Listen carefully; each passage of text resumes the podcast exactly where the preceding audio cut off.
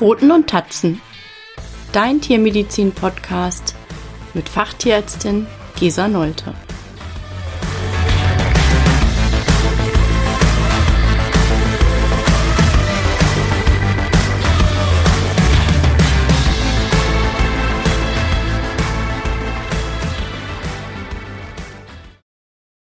Hallo und herzlich willkommen zur zweiten Folge. Heute geht es um Ohrentzündungen. Ohrentzündungen sind ein sehr häufiges Problem, mit dem Tiere beim Tierarzt vorstellig werden. Ungefähr jeder fünfte Hund und circa jede vierzehnte Katze, die einem Tierarzt vorgestellt werden, haben eine Ohrentzündung. Zum Verständnis, der Aufbau des Ohres ist sehr komplex. Das Ohr besteht aus einem äußeren Ohr, einem Mittelohr und einem Innenohr.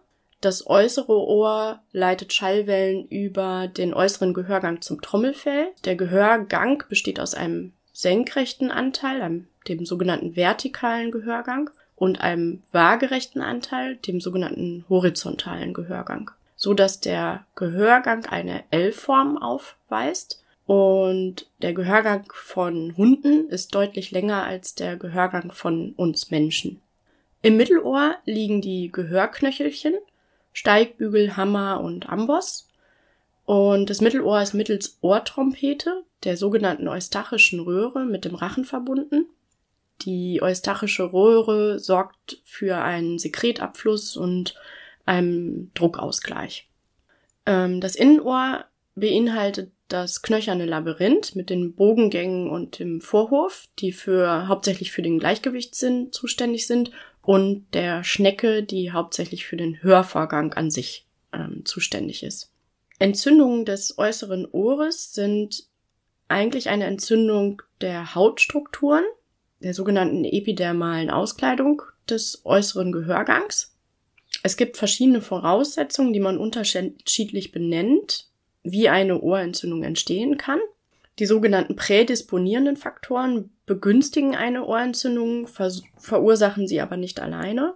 Das sind anatomische Faktoren wie ein sehr enger Gehörgang, zum Beispiel bei kurzschnäuzigen Hunden, medizinisch auch Brachycephale genannt, Hängeohren, äh, eine starke Behaarung des Gehörgangs, wie der Pudel sie häufig aufweist, und eine erhöhte Produktion von Ohrschmalz zum Beispiel beim Cocker Spaniel oder beim Basset.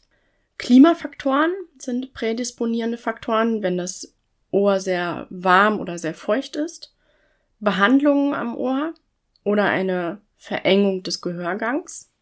Primäre auslösende Faktoren sind zum Beispiel Parasiten, Fremdkörper, verschiedene Allergien wie die Umweltallergie, medizinisch auch Atopie, die Futtermittelallergie, die Kontaktallergie und sehr viel seltener Keratinisierungsstörungen, hormonelle Störungen oder Autoimmunerkrankungen. Sekundäre Faktoren lösen in einem schon veränderten Ohr oder gemeinsam mit prädisponierenden Faktoren eine Ohrentzündung aus. Und all diese Faktoren zusammen, prädisponierende, primäre und sekundäre Faktoren, können sogenannte perpetuierende Faktoren entstehen lassen. Diese verschlimmern die Entzündung und verhindern eine Abheilung. Das sind zum Beispiel übermäßige Zellbildung, Verengung der Gehörgänge durch chronische Entzündung, dadurch schlechter Abtransport von Ohrschmalz ähm, bis hin zur Veränderung am Trommelfell, die dann zu einer Mittelohrentzündung führen können. Chronische, lang andauernde Ohrentzündungen können zu Umbauprozessen führen, die dann später zu einer Verknöcherung des äußeren Gehörgangs und der, des angrenzenden Knorpels führen. Sehr schlecht kann man sich vorstellen. Tut auch sehr weh. Im besten Fall werden bei einer Ohrentzündung möglichst viele dieser auslösenden Faktoren beseitigt, damit man einen langfristigen Therapieerfolg hat. Krankheitsanzeichen von Ohrentzündungen sind Kopfschütteln, Kratzen, ähm, Reiben des Ohres an Gegenständen oder Kanten, eine Rötung der Ohrmuschel oder der Gehörgänge, Geruch und Ausfluss, Berührungsempfindlichkeit, Kopfschiefhaltung und Schwerhörigkeit sind seltener. Je nachdem, welche Strukturen entzündet sind, ähm, kann es natürlich auch zu ähm, Ausfällen des Gleichgewichtssinns kommen. Zur Diagnostik. Der Vorbericht ist sehr wichtig. die Untersuchung der Haut, also eine dermatologische Grunduntersuchung, Ohruntersuchung im besten Fall beider Ohren mit Tupferprobenentnahme für eine Mikroskopie und eventuell weitere Diagnostik, je nachdem, welche Strukturen entzündet sind. Was kann man da so finden? Parasiten, Fremdkörper, Bakterien, Hefen, Tumore, Gewebewucherung. Und die Behandlung erfolgt je nach Grundursache. Das Ziel ist immer eine Wiederherstellung der Selbstreinigungskräfte des Ohres. Aber die Ohrentzündungen entstehen ja häufig sekundär zu anderen Erkrankungen und man kann die Ohrentzündung dementsprechend oft nicht heilen, sondern nur kontrollieren. Nochmal, jede mögliche Grunderkrankung sollte diagnostiziert und therapiert werden. Die Ohrreinigung, eine ganz wichtige Säule der Therapie, ist eine grobe Reinigung des Ohrs, ähm, die im besten Fall die Wirksamkeit der nachfolgenden Medikamente verbessert und die Menge an Bakterien und Hefepilzen reduziert. Es gibt verschiedene Präparate dafür. Ohrreiniger sollten generell 15 bis 20 Minuten einwirken und den Gehörgang komplett füllen. Also ist es sinnvoll, Ohrreiniger 15 bis 20 Minuten vor der Behandlung anzuwenden. Die Behandlung je selber, je nach Ergebnis der Diagnostik, meist erfolgt die Behandlung mit Präparaten, die drei Wirkstoffe enthalten, ein Antipilzmittel, eine Antibiose und ein entzündungshemmendes Mittel. Regelmäßige Kontrollen sind sehr wichtig. Die Ohrentzündung muss auch in der Tiefe des Ohres ausgeheilt sein, sonst kommt sie wieder. Das ist nur durch eine Ohrspiegelung, einer sogenannten Otoskopie, mit Tupferprobenentnahme zu beurteilen. Wiederkehrende, sogenannte rezidivierende Ohrentzündungen, da ist es sehr sinnvoll, die Grundursache zu suchen Ungefähr drei Viertel der Tiere haben eine allergische Grundursache als Auslöser für die Ohrentzündung. In ganz schweren Fällen kann eine Ohrentzündung so schmerzhaft sein, dass ein Tierarzt unter Narkose die Ohrreinigung durchführen muss. Chronische Ohrentzündungen können zu einer Entzündung des Mittelohrs führen, einer sogenannten Otitis media. Und gleichzeitig können Mittelohrentzündungen eine Entzündung des äußeren Ohres aufrechterhalten. Es gibt Studien, die besagen, dass ungefähr in der Hälfte bis drei Viertel der Fälle der Tiere mit einer Entzündung des äußeren Ohres auch eine Beteiligung des Mittelohres aufweisen. Dann gibt es noch Sonderformen einer Mittelohrentzündung, die ganz spannend sind. Eine sogenannte primäre sekretorische Otitis media. Da erfüllt die eustachische Röhre ihre Aufgabe nicht und der Luftdruck im Mittelohr ist niedriger als der Druck außerhalb des Ohrs. Das führt zu einer Flüssigkeitsansammlung im Mittelohr und einer Bildung von einem Pfropf, der stetig weiter wächst. PSOM nennt man das auch, sehr häufig beim Kavalier King Charles Spaniel berichtet, aber auch andere Rassen können diese Erkrankung des Mittelohres haben. Dann gibt es noch ein sehr viel seltener, ein Cholesteatom. Das ist eine Einwucherung von mehrschichtig verhornenem Plattenepithel ins Mittelohr. Die Entstehung ist sehr unterschiedlich diskutiert. Die am wahrscheinlichsten anzunehmende Entstehungsursache ist, dass das Trommelfell durch Entzündung oder Druckveränderungen ins Mittelohr fällt und eine kleine Tasche bildet, die sich mit Zellschrott füllt und sich dann irgendwann auch im Verlauf entzünden kann. Ein Cholesteatom ist sehr langsam voranschreitend, aber führt zur Zerstörung von Knochenstrukturen und dann irgendwann im Verlauf der Erkrankung auch zu neurologischen Ausfallerscheinungen.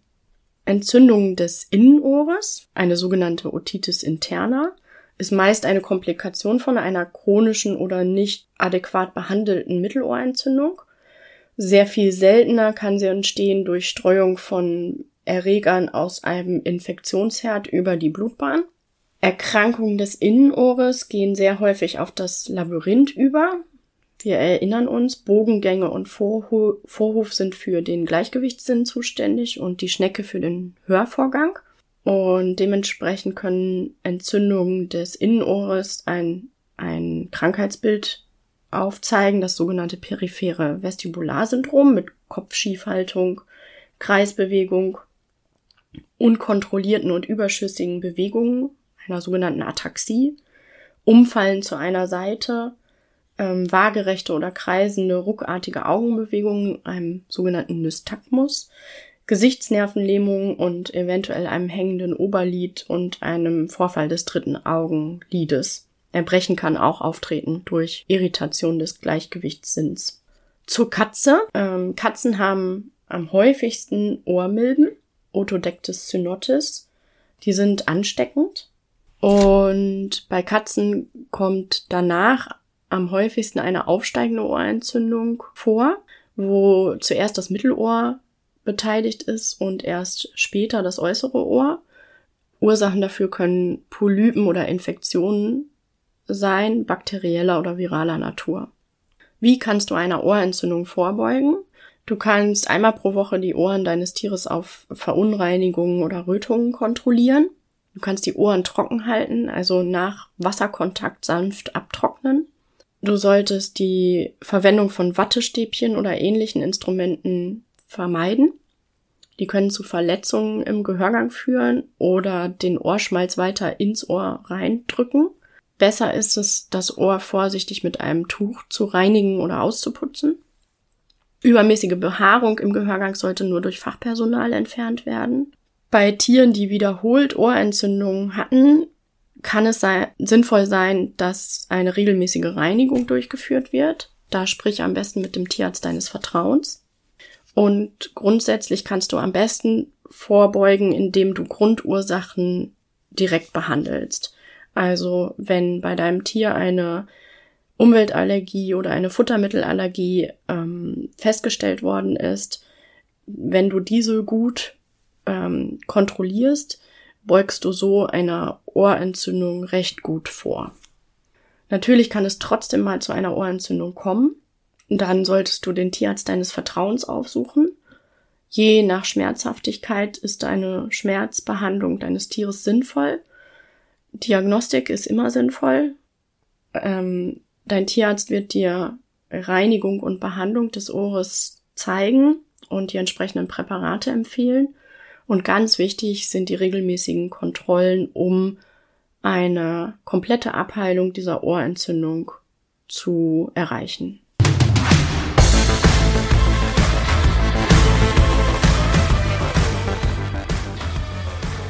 Dir hat dieser Podcast gefallen? Dann freue ich mich, wenn du ihn abonnierst. Wenn du Themenvorschläge hast, schreib mir gerne unter info at pfotenundtatzen.com.